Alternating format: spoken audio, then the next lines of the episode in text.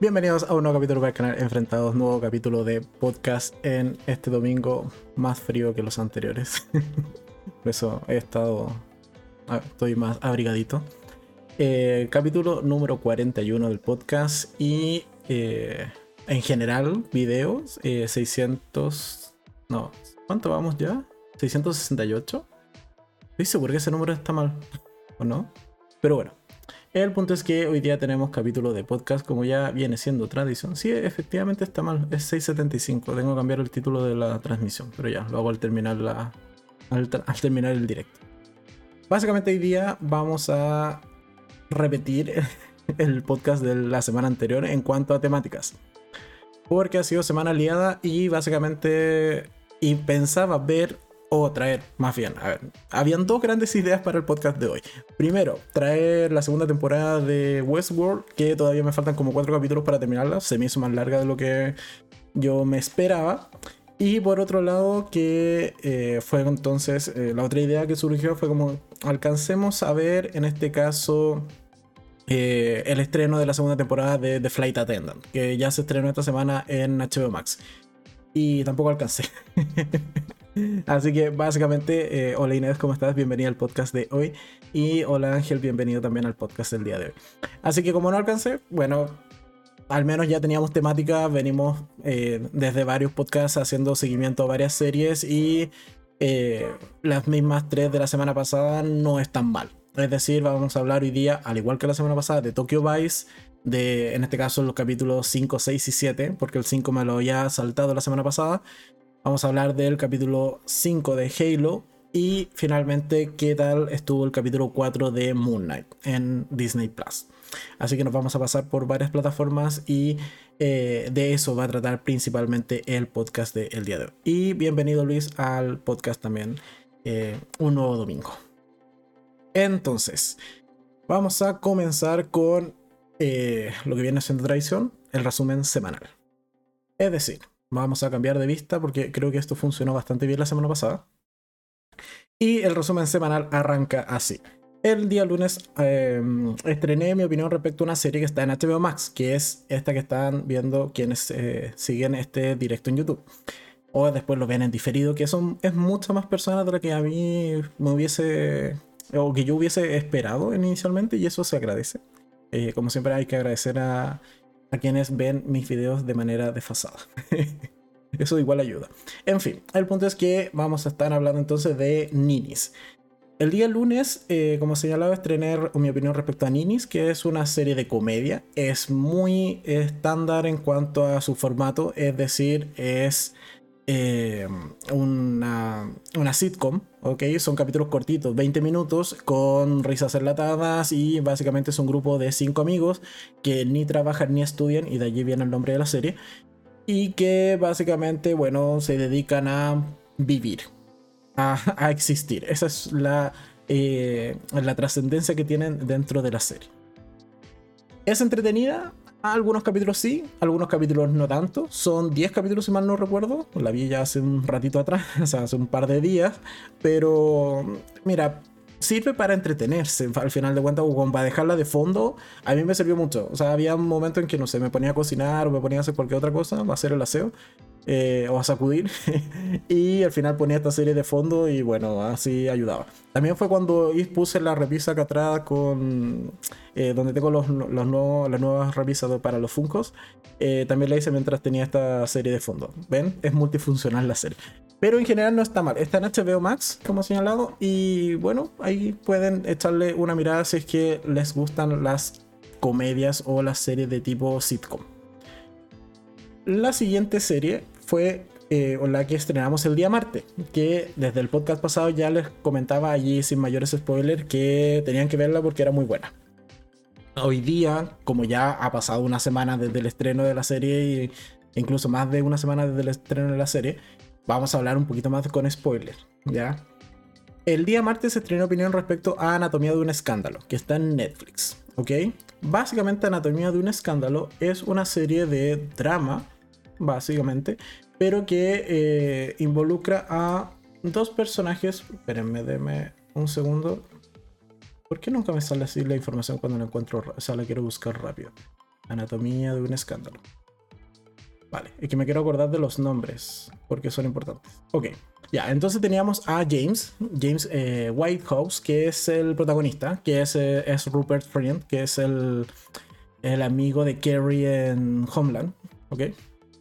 El punto es que él es ministro o eh, diputado o parte del gobierno realmente de Inglaterra. Y es bastante importante, es como el brazo derecho del primer ministro. El punto es que a él le sale este escándalo de que eh, lo están acusando primero de una infidelidad a, su esposa con eh, una asistente que él tenía y posteriormente eh, esta misma chica, esta misma asistente lo acusa de abuso sexual. Por lo tanto, toda la serie realmente gira en torno al juicio. Y algo que me gustó muchísimo de la serie en general era que eh, si bien al final, o sea, ya en el último capítulo, el jurado da su veredicto y lo declaran ya sea inocente o culpable, tampoco es que vamos a reventar la serie con los spoilers, pero dan su veredicto, de todas maneras es un veredicto que realmente no tiene mayor peso dentro de la serie, sino que lo importante de la serie es que a uno como espectador puede determinar si realmente le creo o no a James de que eh, todo dicho acto sexual del que está siendo acusado fue realmente con consentimiento o no. Creo que eso es lo más importante de la serie y lo logra muy bien. Y al menos a mí es una serie que realmente me gustó muchísimo. No sé si irá a estar en el resumen mensual, pero es una muy buena serie y si no la han visto o no tienen algo más que ver, deberían darle una oportunidad en Netflix a Escándalo de una... Eh, perdón, Anatomía de un Escándalo. Así que eso. Aunque sí es serie de juicio, tampoco es tan rápida, pero em, al menos la trama está súper bien contada. vale. Después, el día miércoles, estrené mi opinión respecto a Elige o Muere. Que es esta película que también salió en Netflix, que al menos se vendía originalmente como una película que mezclara o que mezclaba el juego del calamar con eh, Alice en Borderland. Que por cierto estoy bastante deseoso que ya que se estrene la segunda temporada de Alice en Borderland porque es muy buena serie. Pero bueno, el punto es que no, la película no es buena. Siendo súper práctico con la opinión, no, no es una película buena. Tampoco es la peor cita que hay en cuanto al género, pero el problema que tengo con la película es principalmente el final. ¿Por qué? Porque el final llega a ser cómico. O sea, ocurren... A ver, el juego es que básicamente son como 4 o 5 niveles, más o menos, que en particular la protagonista, que no es eh, este chico de... Eh, yo pensé que el protagonista en verdad era Otis de Sex Education, pero no, no es, no es ese actor el, protagonista, sino que es una, una chica. El punto es que la chica, bueno, encuentra este juego, lo remasterizan, etc. Y el punto es que el juego te hace tomar decisiones eh, en base a tu entorno, ¿ok? Entonces está como, no sé, en una cafetería, por ejemplo, y le dice como, la chica que hace, eh, no sé, te sirve un café o te sirve una torta. Y como decisiones así súper ligeras. Ah, después al final es como, eh, termina por comerse los vidrios de un vaso roto o termina, no sé, muriendo de otra manera más trágica. Al final de cuentas tienes que tomar decisiones para hacerle daño a terceros. En resumidas cuentas. Y el punto es que hacia el final eh, como que los papeles se intentan mezclar, hacen como eh, esta relación con otro jugador que ya inició el juego anteriormente y no queda bien. Al final de cuentas es muy graciosa la última escena o la última, el último tramo de la película que a mí me sacó totalmente la experiencia. Yo fue como, pero ¿qué estoy viendo? Esto iba bien, no iba excelente, pero iba bien, decente. Y con el final realmente me terminé decepcionando. Así que el hijo muere es buena hasta casi el final.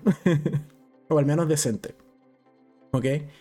Después, el día jueves se opinión a, eh, respecto a eh, Agente 355, también se tradujo así, está en Amazon y es una serie de espías principalmente, ¿ok?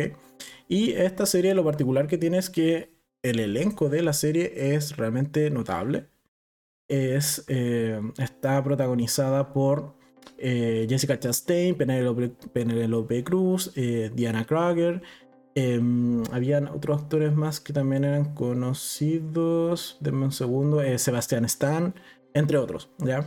Edgar Ramírez también está. Y varios más. El punto de esta película es que yo creo que va a pasar muy sin pena ni gloria. Es entretenida, sí, tiene muchas escenas de acción también. Para la duración que tiene, bueno, se sostiene. Pero eh, el que justo, justo, justo cinco chicas de distintos países y distintas agencias de inteligencia se tengan que unir para eh, impedir que un artefacto ultra tecnológico capaz de hackear todo lo inhackeable caiga en manos enemigas, es muy, muy rebuscada y a mí no me terminó por gustar la película, principalmente por eso, porque el argumento principal mm, se cae muy fácilmente. ¿Ok? ¿Qué pasó? Ángel dice, no se escucha nada, alguien más le pasó. Ah, perdón, fui yo. Ángel, no me asustes. Yo aquí veo que sí se mueve la cosita que indica el volumen. vale, vale, sigo. Entonces, mi problema con Agente 355 eh, es precisamente eso, la trama.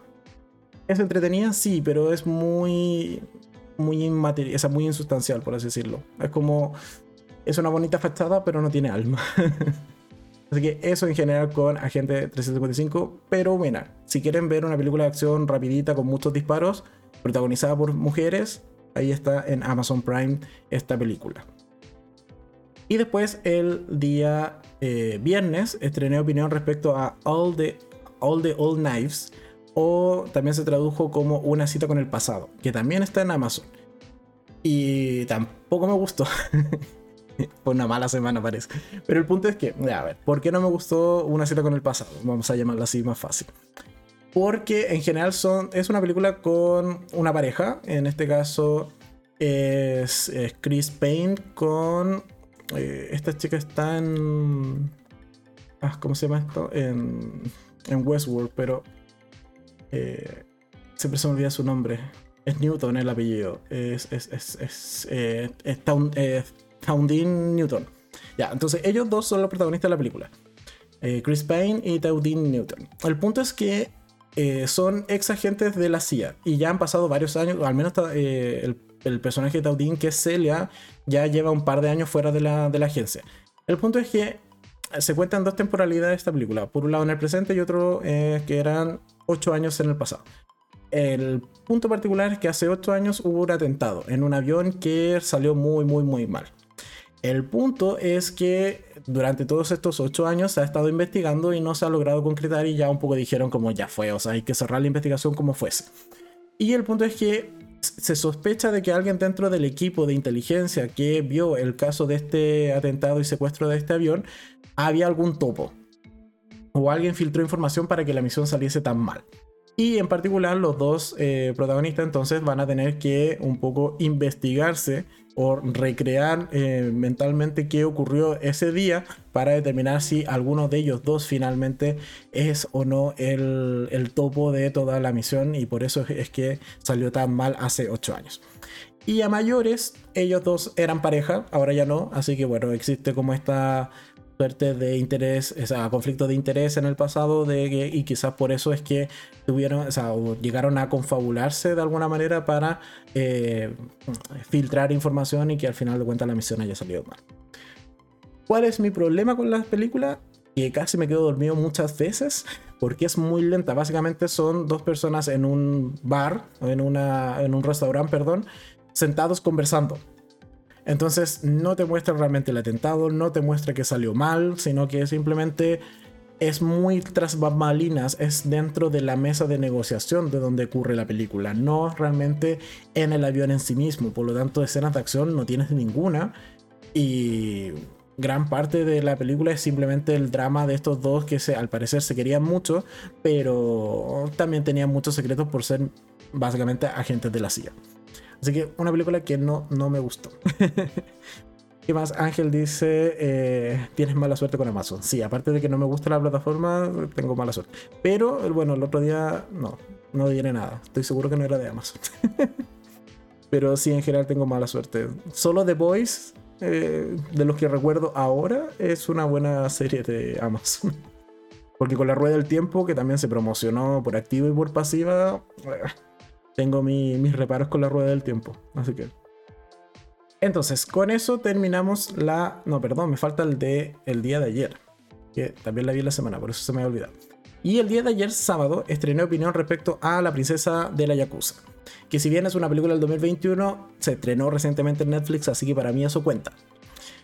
Y básicamente es una película brasilera que transcurre también en Sao Paulo, Brasil, pero nos habla de la yakuza japonesa.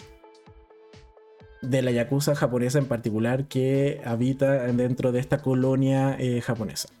El punto es que, a ver, es una película con bastantes escenas de acción, sobre todo, y me gustaron bastante las escenas de acción en cuanto a eh, peleas o combates con espada, con katanas principalmente, y disparos, bien, están bastante decentes esas coreografías, pero el problema con, estas, con esta película es que, pese a que dura casi dos horas, es muy larga, o sea, no es muy larga, es muy lenta también tiene muchos momentos en donde hay demasiado, demasiado diálogo que al final de cuentas no sirve para nada. O que en realidad no tiene un mayor impacto en el desarrollo de los personajes ni en el desarrollo de la historia. Es mucho de es que no te vamos a contar porque queremos extender estos cinco minutitos más, así que eh, acompáñame a tomar un té, acompáñame a tomar sake. Pero es como, joder, a la chica la están persiguiendo, la quieren matar y denle la información, díganle que es hija de una importante familia de Yakuza que fue asesinada hace muchos años y que ahora como quienes eh, han asesinado a su familia se enteraron de que ella escapó y quedó, quedó con vida, bueno, ahora la están persiguiendo y la quieren matar. Eso no se demora más de 5 minutos, o sea, más de 2 minutos en decírselo, no así los 20 minutos que se toma la película en contarle el pasado a la chica. Entonces, es una película que realmente el segundo acto es insufrible y con eso ya me perdió hacia el tercero. Entonces, el tercero, si bien tiene un par de escenas de acción, ya era como, mira, me da lo mismo que en este peleando, mátense y que sobreviva el que tenga que sobrevivir. Así terminé viendo La princesa de la Yakuza. Pero bueno, está en Netflix, película de acción, película que eh, mezcla eh, combates con katanas y con disparos. Por si les interesa de todas maneras ir echarle una mirada. Y con eso terminamos la semana. Hoy día no hubo video especial. Estamos acá en el podcast. Y mañana que ya comienza una nueva semana. Tenemos tres series al hilo. Vamos a traer mañana y quizás una cuarta que todavía tengo que terminar de ver. Así que por eso de momento no la vamos a anunciar. Para no quedar de que no cumplo las cosas que uno dice acá en el podcast. Como ya quedé al inicio, donde dije que iba hoy día a hablar de Westworld la segunda temporada, esa la aplazamos una semanita por lo menos.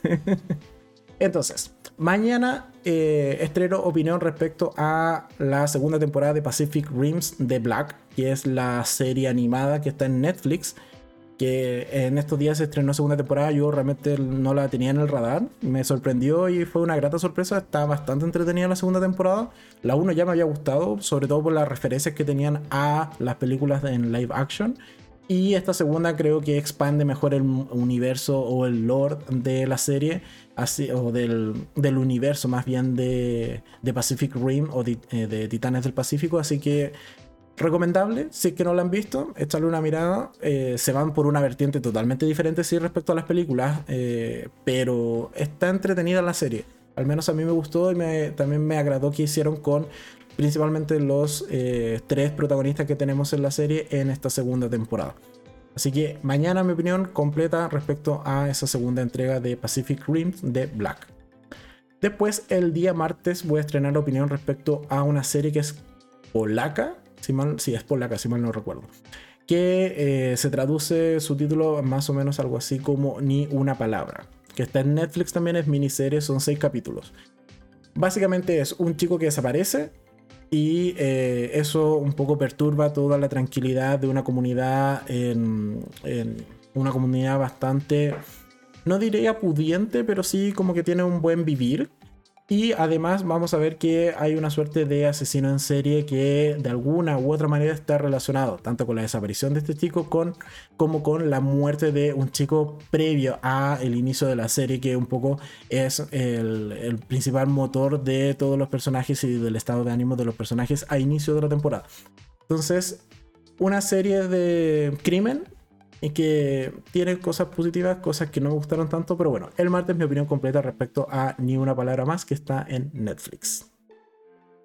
Y finalmente la última, última serie que es un eh, de estos de los que no puede faltar. Esta semana, esta semana sí o sí, se hablaba en todos los canales de, que se dedican a esto mismo, se dedicaban entonces a hablar de Hairstopper, que estrenó primera temporada en Netflix, temporada bastante más cortita de lo que yo me esperaba, o sea, son 8 capítulos, pero son capítulos cortitos, de 20 largos minutos y algunos de 30. Entonces, eso primera cosa. Segundo, está basada en un libro homónimo. Tercera cosa, está buena la serie. No diré más, el miércoles mi opinión completa respecto a Hairstoppers.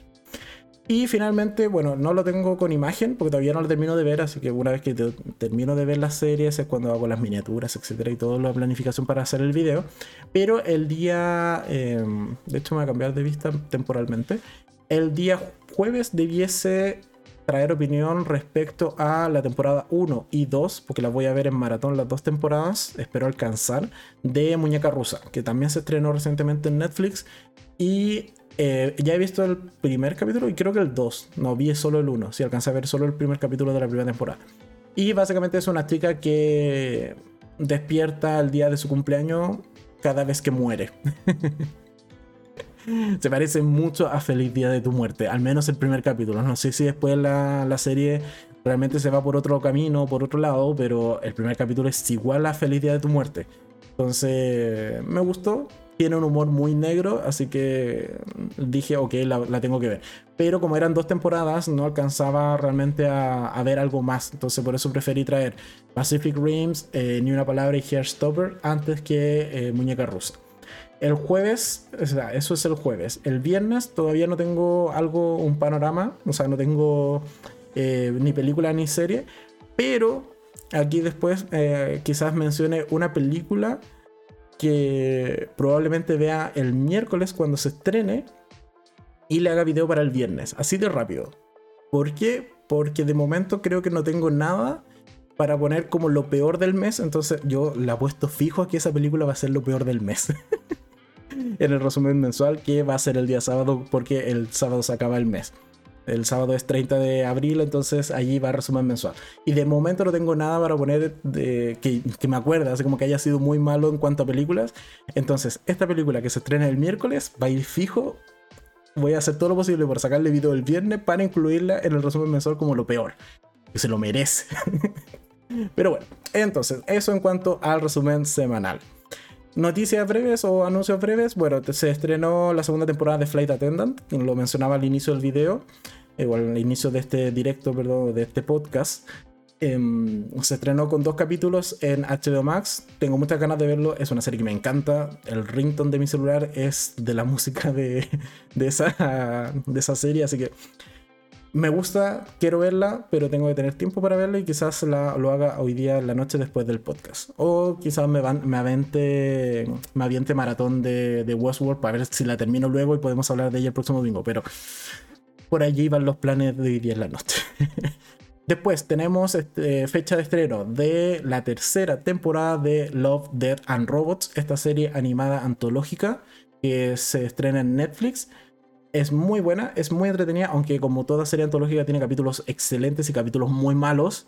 Pero eh, la tercera temporada se va a estrenar ahora el 20 de mayo. Así que va quedando menos de un mes para que se estrene esta nueva temporada de eh, Love, Death and Robots. Y también, ahora sí, la película que mencionaba que se estrena este miércoles 27 de mayo. Que no sé por qué Netflix nos quiere torturar con esto, pero ahí va, lanzan una segunda temporada, o sea, perdón, una segunda parte de esta película, siendo que nadie la vio, siendo que por muchos canales en internet fue considerada la peor película eh, del año en que se estrenó la, primera entrega, pero bueno, ahí va Netflix, igual dice, aquí hay que darle una segunda parte a 365 días. sí, esa película que es un desastre, es horriblemente mala, de las primeras eh, películas también que tiene video en el canal, en donde, por, de hecho fue uno de los primeros videos en donde también, eh, fue el primer video, perdón, en donde eh, rompo esta regla de hablar sin spoiler, porque en verdad habían cosas que eran muy graciosas que había que mencionar de esta película, y bueno, ahora el 27 de mayo se estrena la segunda parte. Alguien pidió segunda parte de 365 días. ¿Por qué Netflix hace esto? Pero bueno, haré todo lo posible por verla ese mismo día, hacerle video ese día y el viernes van a poder ver mi opinión respecto a qué tal me pareció la segunda parte de 365 días y si se lleva o no sus cinco gatitos. lo cual es muy muy probable. ya saben que eso no va a ocurrir. a ver. ¿Qué más? Eh, Luis dice, está muy buena la serie eh, de tu... Eh, de tu, de tu Rington. Ah, Sí, The Flight Attendant. Ya viste los dos primeros capítulos, yo no, no los he visto, pero sí es muy entretenida. Eh, quiero ver qué tanto vuelve a recaer en su alcoholismo casi en esta segunda temporada. pero bueno, eso en cuanto ahora sí al resumen semanal con noticias y anuncios y nuevos estrenos. Sigo en shock, no sé cómo vamos a ver 365 días esta semana. Pero es que la 1 es muy chistosa, o sea, ya, Deberían ver mi video, aunque es muy antiguo, em, deberían ver mi video de primera de, la primera película de 365 días. Creo que es como el video 3 o 4, una cosa así, es muy antiguo. Pero bueno. Volvemos entonces al formato de, de imágenes para pasar al siguiente punto que son las tres series que le venimos haciendo seguimiento semanal. Vamos a tomar un poco de agua. A ver, Ángel dice, 365 días, una película que Netflix eh, siga perdiendo suscriptores. cierto, cierto, ahora que está en boga, claro, porque esta semana salió, la, o sea, fue la noticia de toda la semana de que no solo no se cumplieron las expectativas de Netflix de crecer más lento, eh, en el primer trimestre del 2022, sino que las expectativas se fueron al piso porque no solo no creció, sino que además perdió suscriptores por primera vez en muchos años. O creo que primera vez en la historia, no sé, pero es... Mm, eh, fue, fue por lo menos impactante que el gigante Netflix haya perdido suscriptores. Y con 365 días, sí. Yo no me quito la suscripción simplemente porque, bueno, es parte de las herramientas de trabajo, pero Qué mala película es 365 días. de verdad, es muy mala. A ver, ¿qué más? Eh, Luis dice, eh, deberías ver una serie que estoy viendo en Paramount. Se llama Your Honor. Es muy buena. No la conozco. A ver, Your... Espérenme, déme un segundo. Vamos a buscarlo. Esto es en directo. Your Honor. Ah, ya sí, he visto, la he visto, pero... O sea, he visto como la promoción. O sea, la imagen promocional. Sí, que es con, con Brian eh, Cranston, sí. Pero tiene dos temporadas, me parece, ¿no? Sí, debiese ser dos temporadas. No, no lo he visto y me llamaba la atención en su momento, pero nunca, nunca la pinché, nunca le hice clic. Eh, por ahí me quedé más con Yellow Jackets, por ejemplo, que esa sí me llamaba mucho más la atención y no me arrepiento, es muy buena serie también. Y bueno, ahora Halo, que también la, la está rompiendo. Así que bueno, la, tendré en mente por si en algún momento me falta algo para ver. Ahí probablemente, o sea, puede que le dé una oportunidad a Your Honor. Ok, vamos a sacar esto. Entonces, vámonos con la segunda y última parte del podcast del día de hoy. hay que ver si la voz también aguanta. Yo creo que sí, vamos bien. Entonces, tenemos primera serie a comentar, Tokyo Vice. Ya había mencionado al inicio del podcast que de Tokyo Vice vamos a comentar tres capítulos. ¿Por qué? Porque bueno, en la semana se estrenaron dos y yo en el podcast pasado no había visto uno. Porque en la semana pasada también se estrenaron dos y yo pensé que había se, estrenado, o sea, se había estrenado solamente uno. Entonces vamos a hablar del capítulo 5, 6 y 7. Del 5 medianamente rápido porque realmente lo importante es el 6 y el 7. Ya. Tokyo Vice. ¿En qué vamos con Tokyo Vice? Básicamente la vida se le está haciendo cuadritos a Jake. Pero, a ver, sigo teniendo un poco para ir eh, matizando ideas. Sigo teniendo el mismo conflicto que en, el podcast anterior, sí.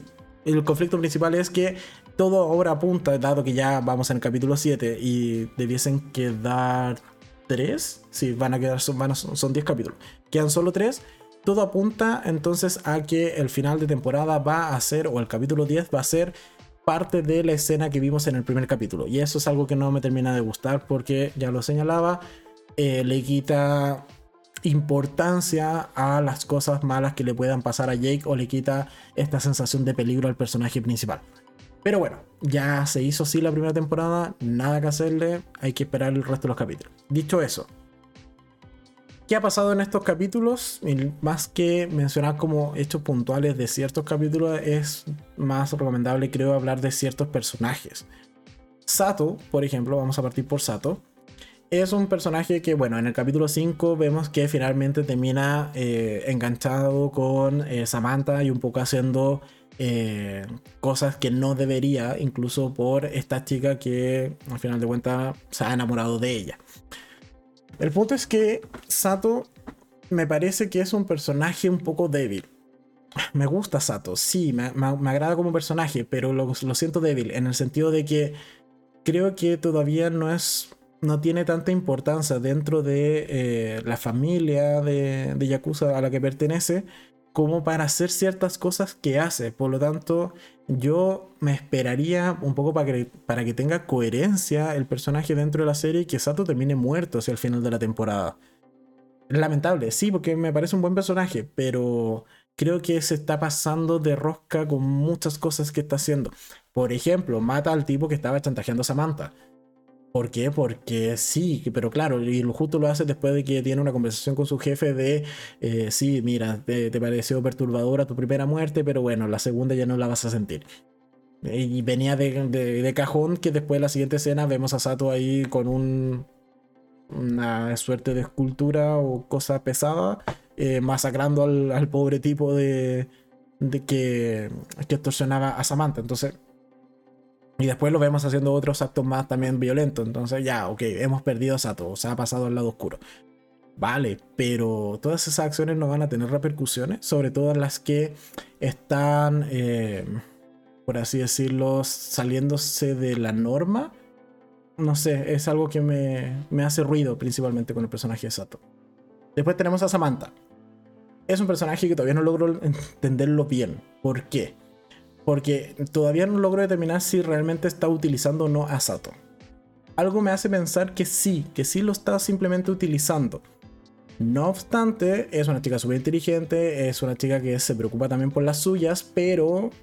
Eh, ¿Cuál es el fin de, Samantha? Ya, veíamos que estaba en una situación de peligro en los capítulos anteriores. Ahora ya no. Sato se cargó al tipo que la estaba extorsionando, por lo tanto Samantha un poco como que tiene vía libre. Y no obstante, ¿va a tener realmente vía libre? O sea, la, eh, cualquiera de las dos familias Yakuza que está como en conflicto constante en esta serie, ¿realmente le van a dar vía libre para que ella monte un nuevo club? Y a mayores, ¿cuál de estas dos familias va a ser la que en alguna circunstancia igual va a tener que eh, prestarle los servicios de seguridad? Porque así se mueve ese mundo por lo que nos han mostrado la serie. Si no tienes una banda que te preste seguridad y a la que tengas que pagarle esta mensualidad, eh, realmente lo pasas mal. Por lo tanto, ¿a quién se va a vender Samantha? ¿O querrá un poco hacerlo por las suyas? No sé, son cosas que todavía no logro dilucidar hacia dónde va realmente el personaje de Samantha. Eh, ¿Qué más? Vamos a los comentarios. Ángel dice, prometí ver Tokyo Vice pero tenía un montón de pelis y series de India atrasadas. Esta semana la veo, o sea, sí veo otras series no indias. Ok. Te cobraremos la palabra el próximo fin de semana. Siguiente, Luis dice, eh, pero recuerda que eh, al, primero que se echan o al primero que, se cargan es al que quería matar al jefe de los Yakuza. Es al que quería matar al jefe de los Yakuza. Eh, al, que es, al que era como un padre. ¿A él te refieres? Al que salta finalmente del edificio, de la azotea. Eh, ahí comienza el viaje sin retorno de Sato. Sí, o sea, es que sí, estoy de acuerdo. Sato efectivamente está como en este viaje de no retorno, un viaje en que eh, al final de, convertirse de un héroe a un antihéroe y probablemente en algún villano más adelante. Entonces, el punto de inflexión quizás eh, de Sato sea cuando un poco le pasen la cuenta por todas estas acciones que ha ido cometiendo en estos capítulos y esas, eh, esa pasada de cuenta sea un poco decidir entre la familia o de, esta Yakuza o Samantha. Y por allí un poco me podría encajar que el personaje de Samantha em, ciertamente se tenga que aliar con, por ejemplo, la banda rival. Entonces, no, sé. en realmente estoy como ciertamente perdido eh, hacia dónde pueden ir la trama de estos dos personajes. Lo cual me llama mucho la atención y me, me gusta y es algo que me mantiene interesado por ver la serie. Pero ciertamente podrían hacer cualquier cosa con estos dos personajes y ideas buenas hay muchísimas. Y eso. Después, tenemos que durante estos capítulos también hemos conocido un poco más de la jefa de Jake, que es, eh, ¿cómo se llama esa chica? Amy, no, no, no es Amy. O sí, me parece que sí es Amy, que es la, claro, sí es Amy, que es la, la jefa, la redactora. Eh, algo que me llamó la atención es que, bueno, ya habíamos visto que vivía con alguien violento y que la trataba súper mal, etc. Yo pensé en los capítulos anteriores que era la pareja o era el esposo, porque lamentablemente esto, eso sí se da bastante eh, en, Japón o en, en, ese tipo de cultura más asiática. Pero el punto es que no es, esa no es la pareja, no es el esposo, sino que es el hermano. Y eso no me lo esperaba. Ahora, podrá ser verdad o podrá ser mentira. Bueno, quizás lo, lo, lo, confirmen en algún capítulo más adelante. Pero de momento es el hermano. Y me parece extraño. pero ella me gusta mucho porque, bueno, pese a que tiene todo en contra, pese a que es mujer, pese a que hemos visto otras escenas con ella donde realmente la pasa mal por ir a, por ejemplo, cenar con, con solo con hombres, eh, un poco hacer su pega de investigar cosas en realidad lo pasa mal. Eh, es una mujer que está, bueno, está dispuesta a seguirle enseñando a Jake de un poco eh, saber que está en contra del sistema, pero haciendo lo mejor que puede. Y eso igual me gusta de Amy. Así que lo reconozco, es un personaje que me gusta. Espero que no muera. es de los personajes que me gustaría que no muriera. Y finalmente tenemos a el, el protagonista, en este caso Jake. Porque Jake lo podemos enlazar con los otros dos policías, así que por eso nos vamos a centrar en Jake.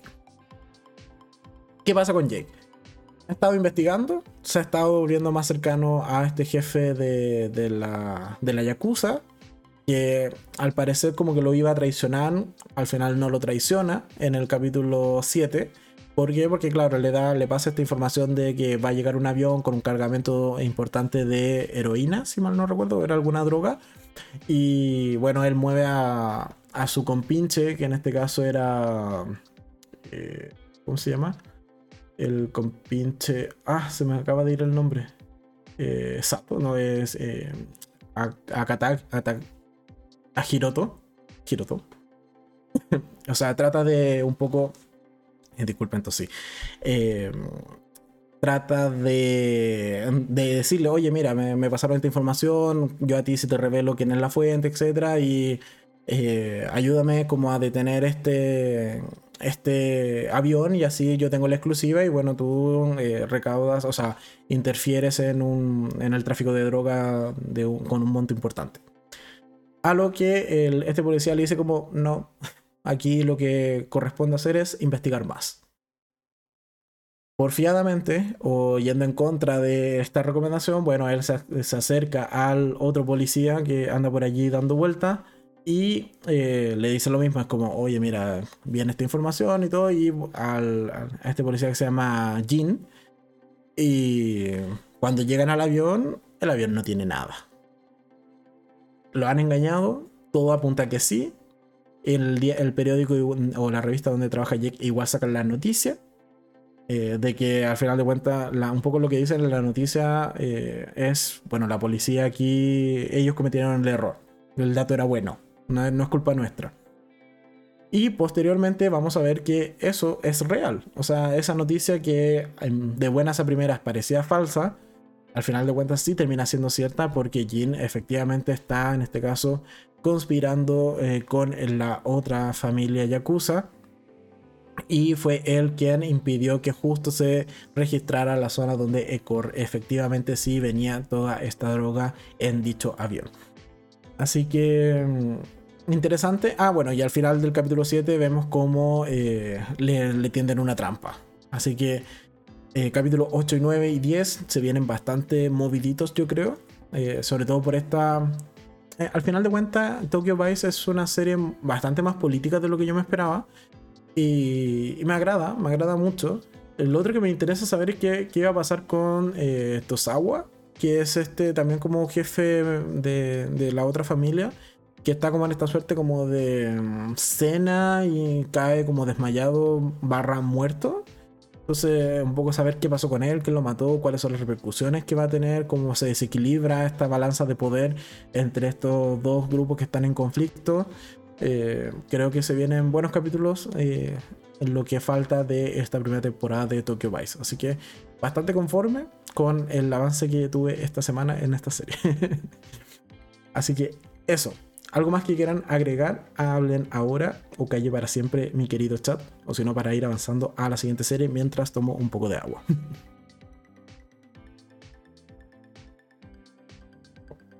Aunque creo que hemos abarcado gran parte de lo que ha pasado.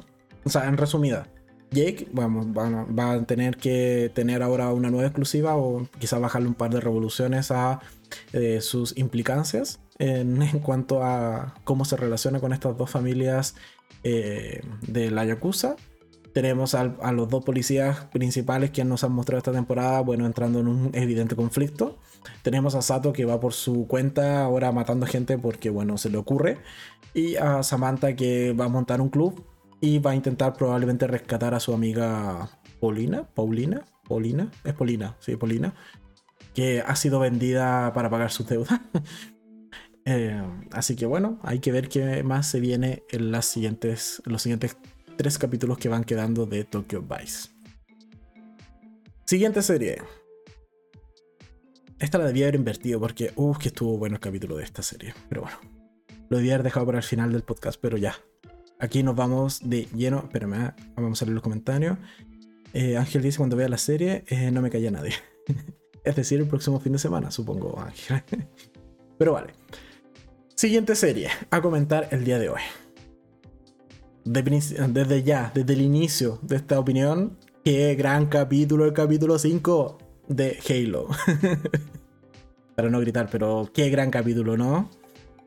Veníamos ya pidiendo un poco de acción porque ya si venían los capítulos 2, eh, 3 y 4 armando trama. Sí, ese es el fin, ese es el principal objetivo de esos capítulos, armar la trama pero ya que queríamos ver un poco más de emoción, ¿o no? Y estuvo bueno, estuvo bueno. Hay que reconocer que el capítulo 5 de Halo estuvo bueno. A ver, ¿qué ha pasado en esta serie? Eh, Luis también dice buenísimo Halo, sí. Y estuvo muy bueno. Ya, ¿por qué? Los capítulos anteriores veníamos con toda esta trama del artefacto. El artefacto por aquí, el artefacto por allá, que al artefacto ahora le falta otra pieza, que dónde está la otra pieza del artefacto, que los recuerdos por aquí, recuerdos por allá, justo están en el planeta natal de Master Chief, etc. Ya. Se fueron todos para allá. Y cuando es todos es todo el mundo, o sea, se fueron todos los científicos, las naves, eh, milicias, se fue todo un equipo completo. Yo me seguía a una pura nave con, en este caso, Master Chief, la, la doctora... Mm, eh, ah, la doctora Helsing y el ayudante medio extraño que tiene y sería, ah, bueno, y Cortana. Pero no, se fue toda la muchachada para allá, incluso los otros Spartans. Eh, o sea, se fue toda la peña para allá. Para allá. El punto es que, claro, ya, llegan, están investigando. Primer punto, desde en cuanto al artefacto, ya, yo el, el podcast anterior de, señalaba que el artefacto me parecía que tenía una forma extraña. En este capítulo confirmo lo señalado en el podcast anterior. Y si el artefacto tenía una forma extraña porque tenía una suerte como de un recubrimiento de cristal que al romperse eh, causa estragos en quienes estaban cerca. Así que bueno, sí tiene finalmente la forma que dibujaba Master Chief de, de que era muy pequeño. Listo, check, solucionado. Entonces ya finalmente vemos el artefacto completo y díganme si no tiene forma de arma. Eso es un arma, por donde se le vea. Y me parece que esta cosa pequeñita que tiene, eh, que era como el primer artefacto que se había encontrado, la primera parte, la primera pieza, es muy gatillo para activar finalmente este, este artefacto mayor. Así que yo sí creo que es un arma. Yo me mantengo en que debe ser un arma. Eh, ya, entonces vamos por parte. Ya, de ahí selecciono el, mensaje de Luis porque quiero irme. O ya, va, ya, va. Vamos al tiro mejor con esto y después me paso al resto de los personajes. Luis dice, a mí me sorprendió que Miranda, que es esta científica que la veíamos interactuar muchísimo con Kai en, el capítulo anterior, en el capítulo 4, es la hija, o más bien es hija de la doctora Halsey. Eh, ¿Qué quieres que te diga? Sí, a mí también me sorprendió. no me lo vi venir por ningún lado, no me lo esperaba. Y claro, es hija de Halsey con el... Es con Bannock. No, no es Bannock porque Van es el Spartan, pero es con, con otro de los soldados, o sea, con, el, con uno de los jefes de, los, de los soldados. Me llamó mucho la atención y. ¡Wow! ¡Wow! O sea, en verdad, eh, Halsey la trata muy mal. o sea, a ver, Halsey de, de, partida sabemos que ya no quiere mucho a su hija, o sea, no quiere mucho a Miranda. Eh, por decirlo de manera suave, la menosprecia es capaz de crearse un clon, es capaz de crearse una inteligencia artificial solo para no interactuar con su hija. Entonces. y además tiene, bueno, todo el proyecto Spartan que un poco como que no la jodan porque ella tiene las mejores armas de todo el, de todo eh, la raza humana. Entonces. Eh, me pareció también impactante lo de Halsey y que tuviese esta relación con Miranda. Debo reconocerlo. totalmente de acuerdo con Luis. Ya, ahora sí a lo que iba vamos a partir por el personaje de Kai. A ver, ciertamente Kai me decepcionó. Porque sí, o sea, a ver, Kai es un Spartan, lo suficientemente ruda como para sacarse la píldora que inhibe las emociones, porque bueno, vio a Master Chief hacerlo. Eh, sabemos que es así de potente Kai, es capaz de replicarlas. Eh, las acciones de su, de su líder, de su jefe, pero a la hora que va a un combate, prácticamente se pone a llorar. Bueno, no se pone a llorar, pero sí entra en estado de shock por lo que está pasando, por ver sangre, por ver que hay gente muriendo, etc. Entonces, ah, no me gustó ese tratamiento que le dieron acá. Me hubiese gustado muchísimo más que la viésemos totalmente descontrolada, así como vemos a Master Chief en algún momento, así como masacrando al, a, ese, a esa criatura del Covenant. no recuerdo los nombres que tienen las distintas especies, pero cuando lo vemos masacrándola así como a puñetazo limpio, algo así yo me hubiese esperado de Kai. Hubiese sido genial, porque hubiésemos tenido eh, un personaje femenino, descontrolado y brutal. Pero no, se fueron por lo fácil, por volverlo una damisela en peligro que no me gustó para nada. Eso fue lo que menos me gustó de todo el capítulo, el tratamiento que le hicieron a Kai. Yo quería ver una, una Kai desatada, eh, sin eh, control, totalmente emocional, rabiosa. Y en verdad vimos una damisela en peligro. Y no me gustó ese tratamiento al personaje. ¿Qué más? A ver, Luis dice, a mí me da la impresión de que Miranda se va a aliar con el jefe maestro. Eh, Miranda no, no, yo lo veo súper poco probable. Porque Miranda. O sea, aparte de que ya la han relegado y va un poco a. anda a investigar otras cosas. O sea, sigue jugando con esa cosa de. de los sonidos culturales de los miembros del Covenant. Para ver si que logras entender el idioma. Y vaya, vaya, entreténgase en eso. Entonces no la veo realmente en batalla con, con Master Chief o con el resto de los miembros de, de, de la alianza de esta de humanos. Eso. Entonces Kai, una excepción. No me gustó lo que le hicieron. Si es por eso, póngale la, píldora de nuevo en la, espalda y que tengamos a, a un Spartan 100% operativo como venía siendo hasta ahora. ¿Ok? Después tenemos eh, la piedra en el zapato de esta temporada, que es One. A ver, ¿qué hacemos con One? Cada vez tengo menos esperanza de que Cortana se la cargue. Pero, así, algo importante que sí vimos de Cortana es que sí es capaz de controlar a Master Chief. Porque claro, cuando Master Chief dice como ya fue, o sea, tengo demasiadas dudas con qué cosa es esta cosa, qué es esto del artefacto, va y lo toca, toca el, artefacto grande en la segunda parte. Y ahí sí tiene muchas más visiones eh, respecto a su pasado, comprende mejor que en realidad fue secuestrado y todo el tema por parte de Halsey. Y cuando va a atacarlo, Cortana lo apaga, literalmente. O sea, lo deja inconsciente. Entonces fue como, sí, Cortana es capaz entonces de tomar control del cuerpo de Master Chief. Así que ahí un poco mis esperanzas subieron en cuanto a que quizás sí logremos cargarnos a One. pero después bajaron cuando vi que en realidad el combate que yo me esperaba que ocurriese en el en Madrigal, en realidad ocurrió en el planeta natal de Master Chief. Así que ahí mis esperanzas volvieron a bajar. Fue como alegría y desilusión. Así que bueno.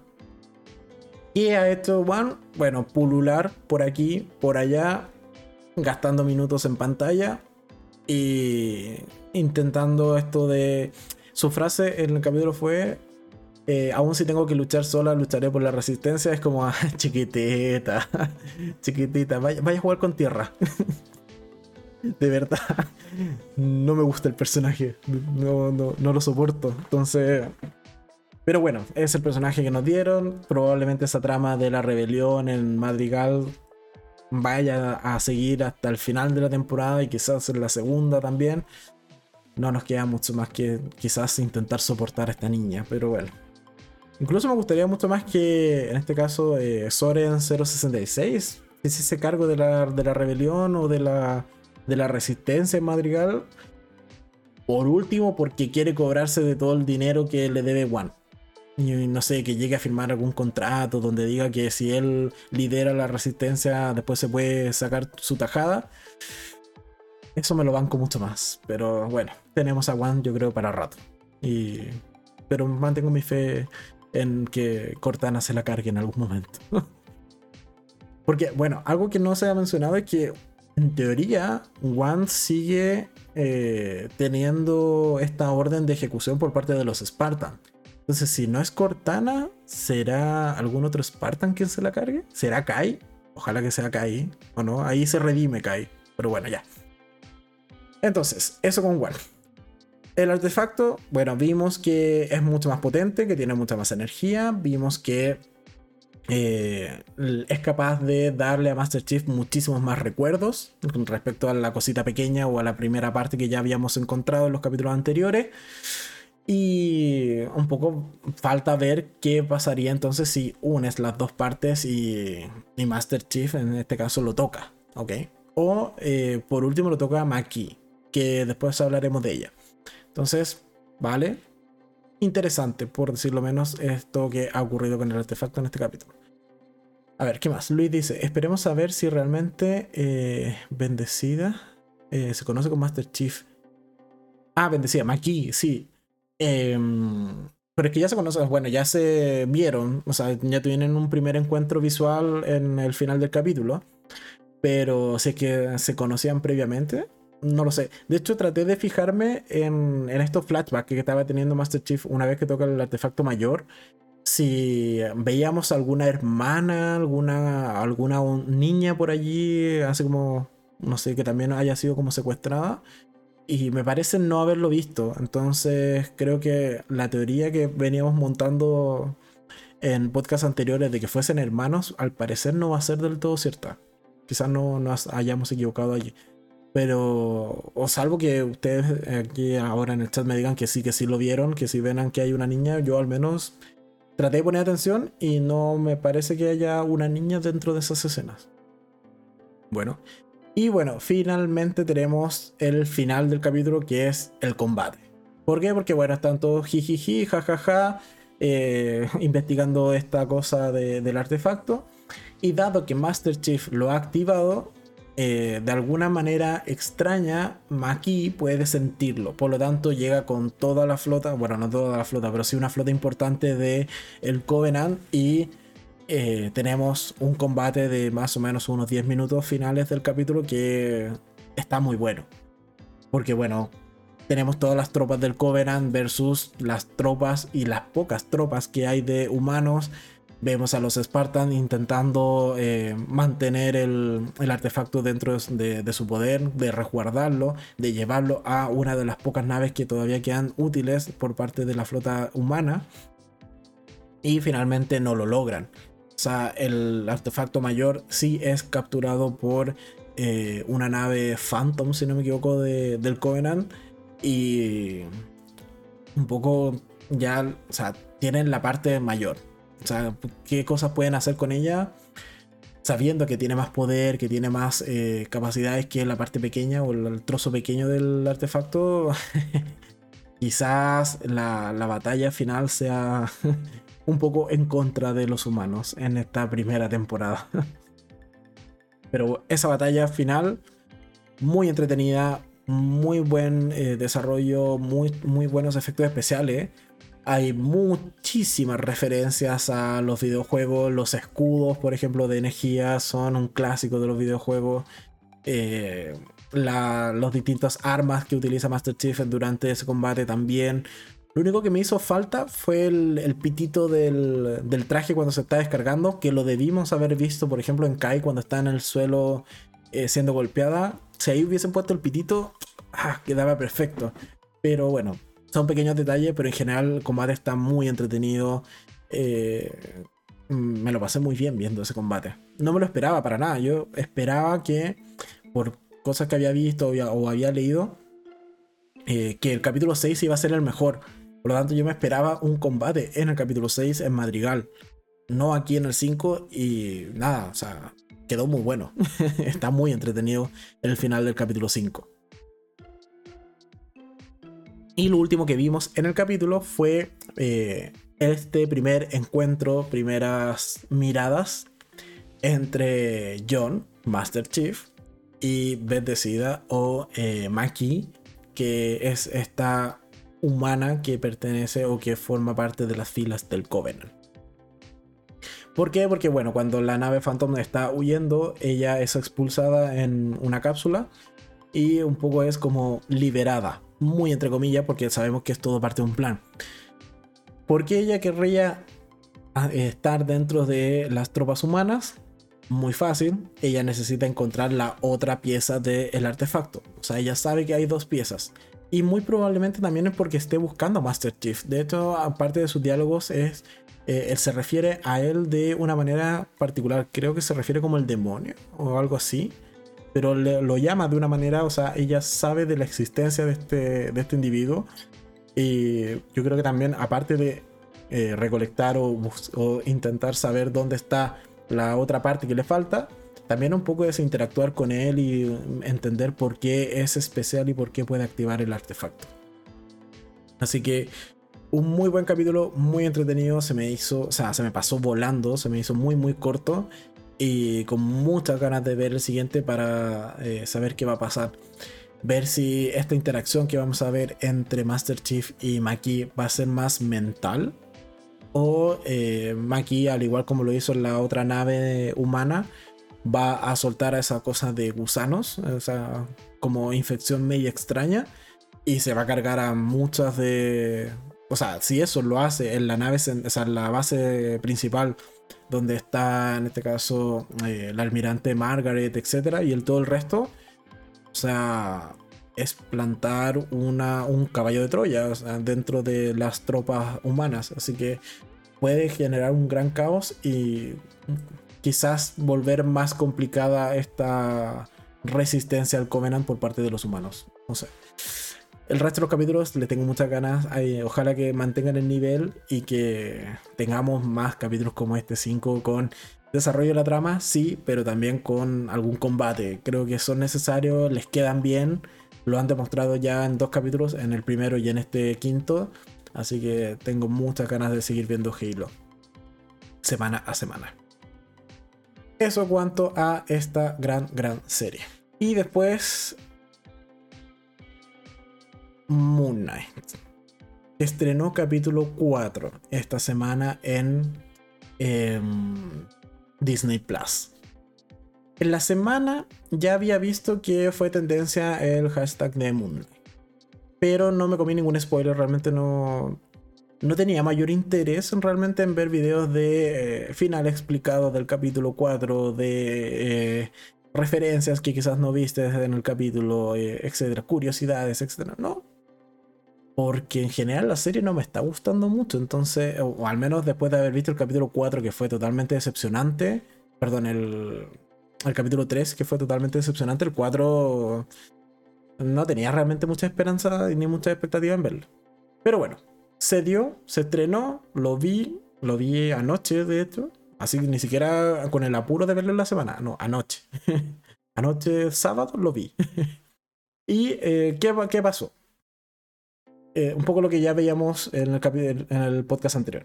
perdió los poderes. O sea, Mark Spector, tanto como o sea, Mark Spector y Steve perdieron sus poderes de Moon Knight. O sea, ya no pueden convocar al este, a este traje blanco porque, bueno, eh, Conchu ha sido eh, encerrado en estas figuritas de, de... Iba a decir arena, pero son como roca. Bueno, la, la roca pueden convertirse en arena y viceversa, pero bueno. Pero en estas figuritas antiguas. Digámosle arena, ¿ok? Dado que ese fue el chiste que con el que salieron en, el capítulo anterior de que el desierto tiene arena, bueno, digámosle arena, que las figuritas son de arena también. Eh, ¿Qué más? Espérame, Luis dice, yo dejé de verlas, me aburrió. Estoy a punto, estoy a punto, pero bueno, aquí seguimos, al pie del cañón con, con Mundo. Entonces, ya. Por un lado, Mark y Steve han perdido sus poderes. ¡Yay! Una serie de superhéroes sin poderes. Bueno, hay algunas que son buenas, pero son contadas con los dedos. Después, ¿qué tenemos? En general, el capítulo 4 es un capítulo muy, muy, diría, inspirado, buscando demasiadas referencias a las películas de la momia. Yo al menos me sentí viendo un remake de las películas de la momia. O sea, me faltaban los escarabajos y sería. Hoy a Imhotep eh, llorando por su Amsun ah, creo que así se llamaba, no, no, creo que sí. Pero bueno, saben a quién me refiero. Entonces, realmente no me gustó tampoco el capítulo. Ya, o sea, lo vi, fue como, ojalá que, que sea un típico argumento Marvel en que todo se resuelve muy, muy rápido. Ojalá que esta sea la ocasión, que esto no me suele gustar, pero Ojalá esta fuese la ocasión en donde en menos de un capítulo ya pasamos de no tener poderes a volver a tener poderes porque es lo interesante de la serie. Cosa que tampoco pasó. Pero bueno. El punto es que están en la cueva, investigan por aquí, investigan por allá, tanto Mark o muchas veces es más bien Steve, porque él es el que sabe de historia, Mark es un poco el músculo o el agresivo en esta situación. Eh, vemos también a Laila que investiga por aquí, investiga por allá, un poco como que guía a Steve. Eh, lo típico de jeroglífico por aquí, eh, que la luz da en ciertas zonas se refleja a otra y te da un camino. Lo típico que hemos visto de investigación dentro de una pirámide. Ok, en películas y en series. Así que novedad, no, ninguna. Al final de cuentas encuentran la tumba de... Era Alejandro Magno, si no me equivoco. Sí, estoy casi seguro que era Alejandro Magno. Pero encuentran una tumba antigua, un sarcófago. En este caso lo encuentra Steve. Y justo dentro de Steve está la estatuilla de arena. Vamos a seguir diciendo que es arena. De Amit. Así que. ¡Yay! Y se la esconde. ¿Por qué? Porque justo llegan todos los malos. En este caso llega Arthur y todo el ejército de personas que tiene para eh, encontrar la misma estatuilla. Y que en este caso Steve y Mark nos han demostrado que no es necesario tener una brújula que aún así con el poder de mover el cielo, literalmente, puedes llegar antes que teniendo la brújula que te dice exactamente dónde está la estatuilla. Detalles de Marvel. Pero bueno, el punto es que encuentran la estatuilla, llegan los malos, le disparan a Mark, cae al agua y vemos que está en una suerte de... Y aquí viene el momento WTF o What the fuck de todo el capítulo. Porque vemos que Mark está en una suerte de manicomio. Eh, de hecho, no es Mark, es Steve. ¿Es Steve? No es Mark, perdón. Sí, es Mark el que está en una suerte de manicomio. Y un poco lo que hacen es tener este juego con el espectador de todo lo que has visto en los tres o tres capítulos y medios anteriores ¿Es real o es todo parte de la imaginación de, este individuo que está aquí en el psiquiátrico? Porque claro, vemos que Arthur es el jefe de psiquiatría, vemos que hay referencias a eh, la mitología egipcia por todas partes en, ese, en esa institución psiquiátrica. el, otro momento extraño es cuando vemos que en una suerte como de... ¿Es un sarcófago? Si es un sarcófago, sale Steve y vemos una interacción entre Mark y Steve y ahí un poco adiós a toda la teoría porque bueno, visto lo visto, es evidente que estamos dentro de la mente de Steve o de Mark y que todo esto es simplemente una representación eh, mental de este entorno y que por eso es que estos dos personajes se pueden eh, dar la mano o dar un abrazo literalmente en el capítulo. Y sobre todo también porque se rompe toda la lógica o toda la verosimilitud cuando abren una puerta y aparece un Amit que los saluda muy infantilmente. Aquí hacer esto no tiene mayor sentido. O sea, hay muchos rumores y eso sí fue algo, fue algo que vi durante la semana porque, bueno, evité spoilers, pero tampoco me los puedo evitar todo. Es que sí, veríamos la tercera personalidad de, de este caso de Mark y Steve, o veríamos de este personaje, de este individuo, veríamos su tercera personalidad en el siguiente capítulo. Todo apunta a que sí. O sea, si estamos dentro de su cabeza, sí, quizás vemos más, pero bueno, por lo menos la gente está esperando la tercera. Así que... Un final diferente, por lo menos. Ya, ok, no nos dan poderes, pero nos dan la mente, el interior de la mente de una persona que tiene trastorno de personalidad múltiple. Yay, Marvel. Yay. vale, ¿qué más? Ángel en los comentarios dice, posiblemente solo por curiosidad y eh, gusto por la mitología egipcia, vea Moon Knight. Sí, pero es que si es por gusto de la mitología egipcia, yo creo que más de algún enojo te vas a llevar con eh, todas las referencias que han cambiado. Entonces, hay que tener también eso en cuenta. Eh, quizás eh, más cosas cambien respecto a la mitología real eh, versus lo que nos está mostrando la serie. Pero bueno, en resumen, creo que de la semana, de, estas series que hemos visto la semana, Moon Knight es sin lugar a dudas la serie más débil, o el capítulo más débil que al menos estrenó esta semana. No me llama mucho la atención la serie. me está perdiendo, me está perdiendo totalmente el interés en cuanto a seguirla viendo. Solo voy a, voy a hacerlo porque, bueno, ya la empecé y no, no quiero tampoco dejarla como serie abandonada, pero eh, esperemos que repunte. Y quizás una alternativa el camino fácil para Marvel en este caso sería unirla de alguna manera con alguna otra serie, un poco para que tenga esta suerte de efecto Halo.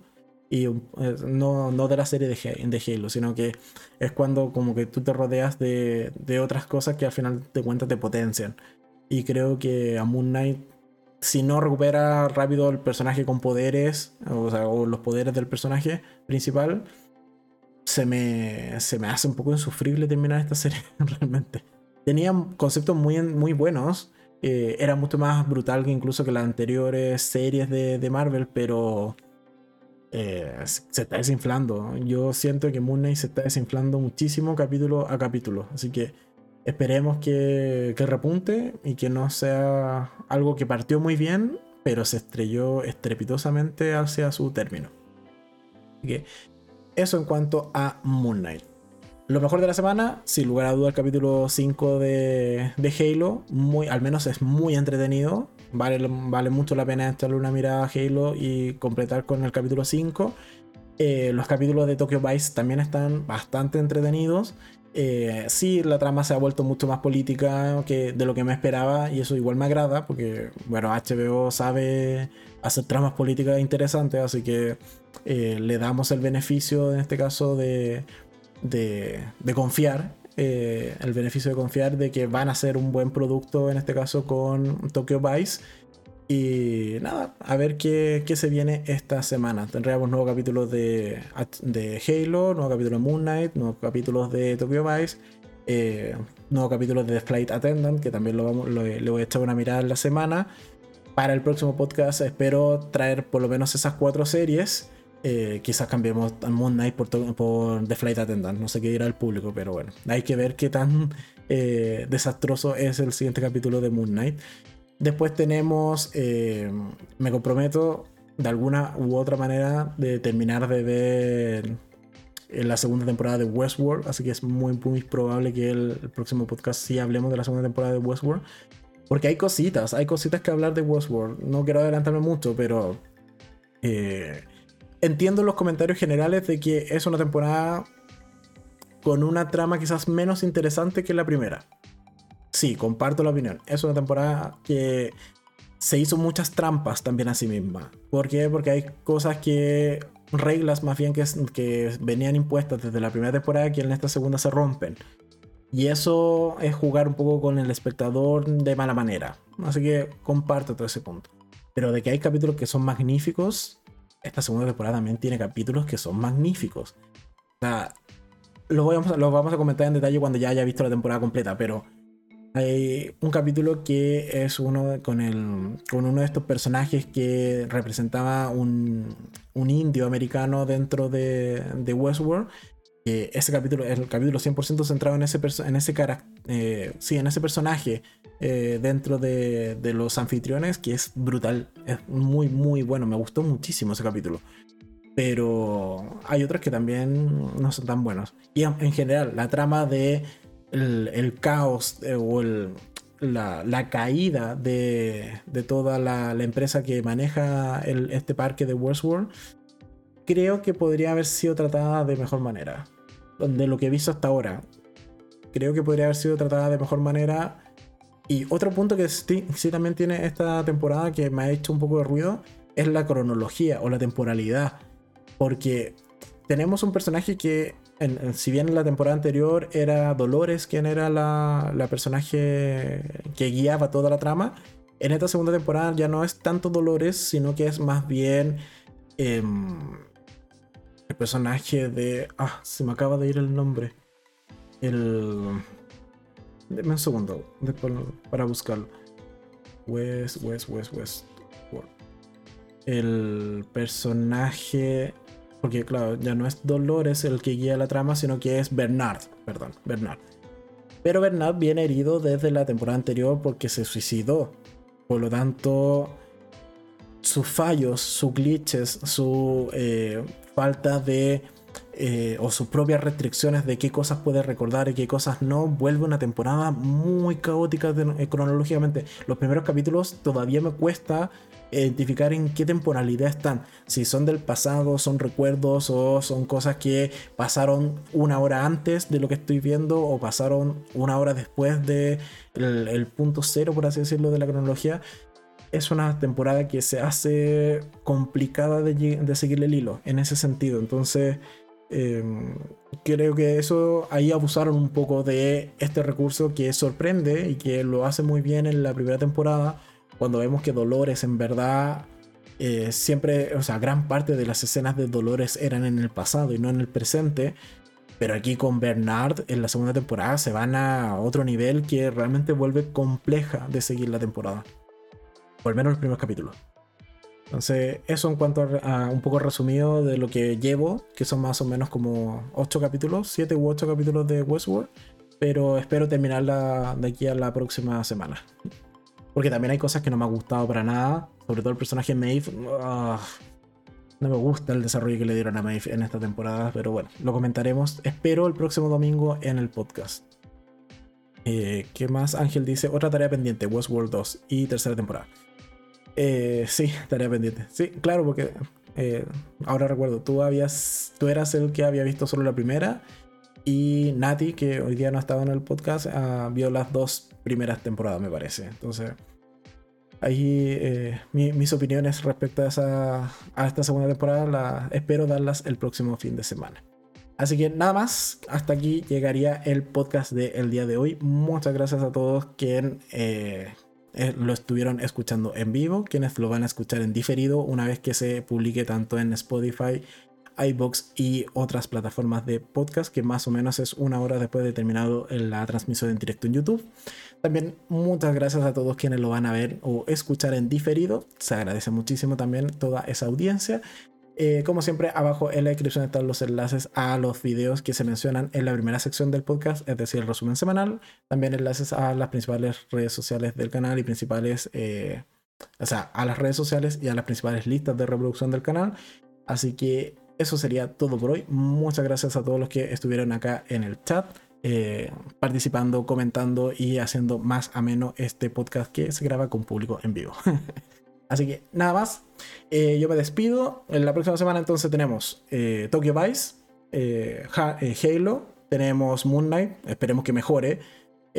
voy a tratar de también traer The Flight Attendant, porque vale la pena echarle una mirada a esa serie, es muy entretenida. Y incluso al punto de que podríamos cambiarla por Moon si es que no repunta. A ese nivel eh, le tengo fe a la segunda temporada de, Flight Attendant. Y espero traer eh, podcast temático, es decir, comentando la segunda temporada de Westworld, que me vengo comprometiendo hace varios podcasts. No lo he hecho por tiempo, pero espero sacarlo esta semana, eh, los últimos capítulos que me van faltando de Westworld. Así que eso. Eh, los últimos comentarios, Ángel dice muy buen podcast. ya tengo algunas recomendaciones de pelis y series de India en Netflix. anda, dejándome, anda dejándomelas porque a mí no me han saltado nuevas recomendaciones. Entonces, eh, por allí quizás se me ha pasado alguna y bueno, eh, siempre me ayuda a tener recomendaciones de mis suscriptores. y eh, por último, Luis va diciendo buen podcast, que tengas una buena semana. Lo mismo ustedes, que tengan una muy buena semana. Y yo ya me despido. Recuerden, mañana capítulo a las 8 de la noche comentando la segunda temporada de Pacific Rim The Black en Netflix, esta serie animada que está bastante entretenida. Si es que te gustó realmente la saga de, en este caso, eh, Pacific Rim, las películas live action. La primera es muy buena, la segunda es medio olvidable, pero la primera es bastante entretenida. Bueno, y si quieres complementar, ahí está Pacific Rim en Netflix para echarle una mirada ahora en dos temporadas de 10 capítulos o 8. Creo que eran 8. Pero bueno, ahí está en Netflix. No, perdón, son 7, sí. Eh, la segunda temporada al menos son 7 capítulos. En fin. Me despido, muchas gracias a todos, nos vemos mañana Adiós, que estén bien.